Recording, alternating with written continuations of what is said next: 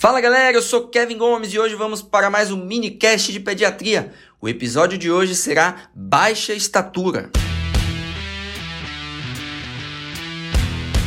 O minicast é um oferecimento do MR Plus, a plataforma do Medicina Resumida. Então vamos lá.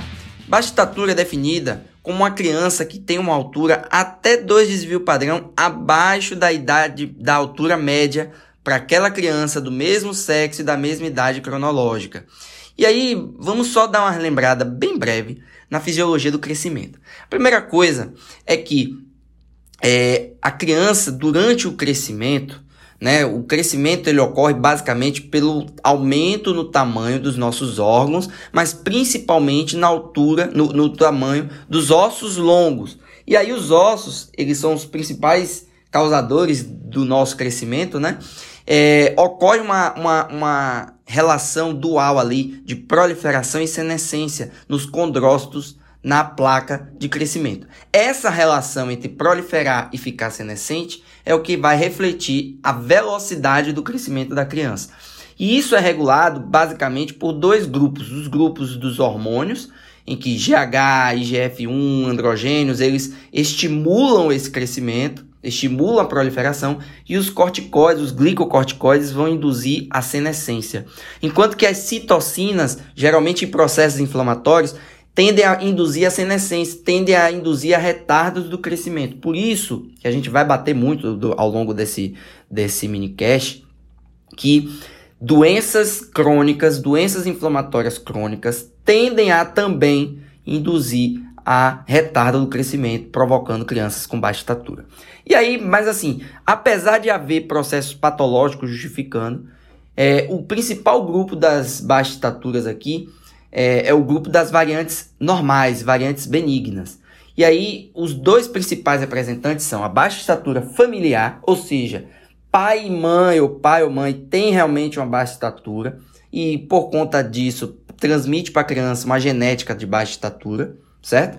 E aí, é, a baixa estatura familiar, é, a idade óssea é consistente com a idade cronológica. O que ocorre é uma velocidade lenta de crescimento, diferente do atraso constitucional, em que a criança está com baixa estatura na infância ainda, mas que quando chega à idade adulta, ela consegue alcançar a sua idade normal, diferente da baixa estatura familiar, que a criança vai alcançar a estatura média dos pais né? Que é um cálculo que eu não vou trazer aqui no minicast agora, que não é relevante, porque vocês não calculam isso na prova, tá bom?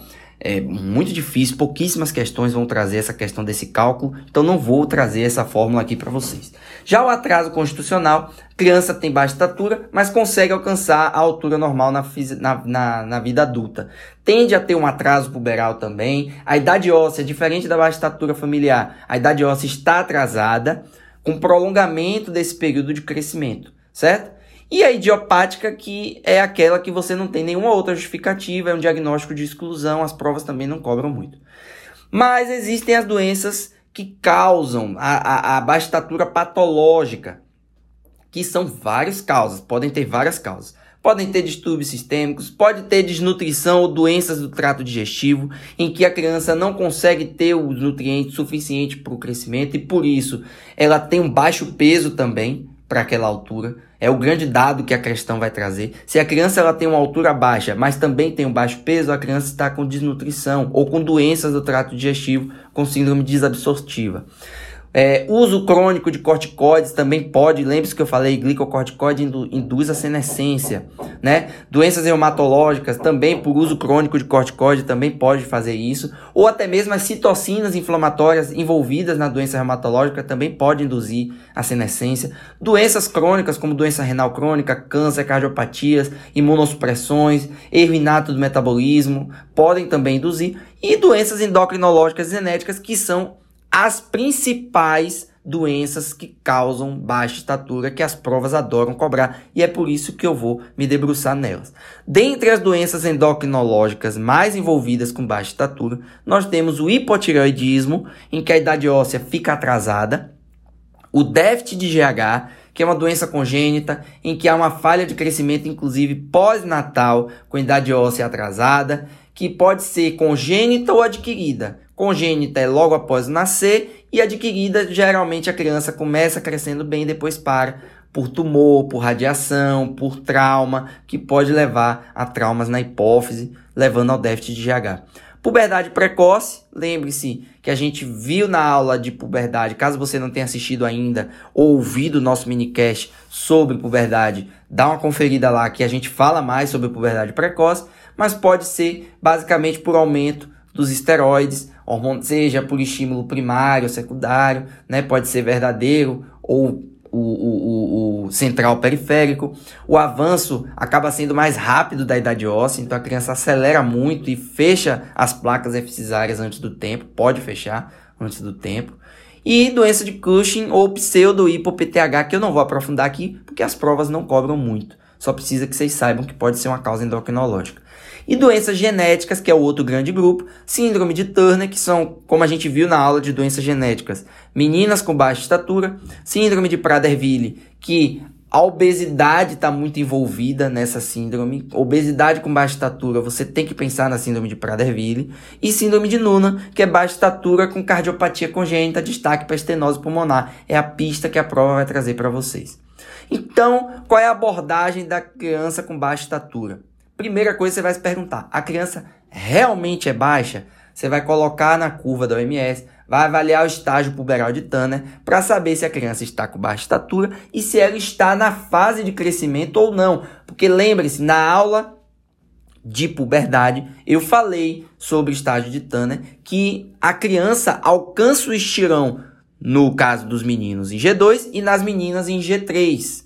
Ou seja, se ele estiver no estágio anterior a esse, ele ainda não precisa de pressa para alcançar o estirão. Ele tem que chegar nesse estágio puberal para aí sim você se preocupar com o estirão do crescimento. Porque o pico de crescimento vai acontecer no estágio seguinte. Ele começa nesses estágios, mas o pico vem no estágio seguinte. A velocidade, aí é um outro dado, pessoal, que as provas, aí sim eu vou me debruçar nisso aqui. As provas, elas cobram muito isso aqui. Muito mesmo, pessoal. Muito. Vocês têm que se perguntar na questão se a velocidade do crescimento está prejudicada ou não. Porque se a velocidade estiver prejudicada, vai ser uma abordagem. Se a velocidade estiver normal, é outra abordagem.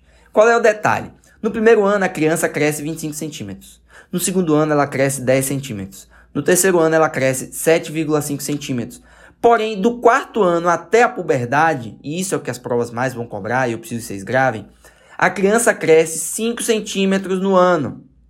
Se a prova trouxer que a mãe está preocupada porque a criança cresceu 2,5 centímetros em 6 meses, ora pessoal, ainda não é algo a se preocupar, porque ela 2,5 centímetros em 6 meses significa que a tendência é que seja 5 centímetros no ano, que é o normal. Tá bom? As provas gostam de trazer essa pegadinha. Então, gravem isso, porque se a velocidade estiver prejudicada, a abordagem vai ser outra.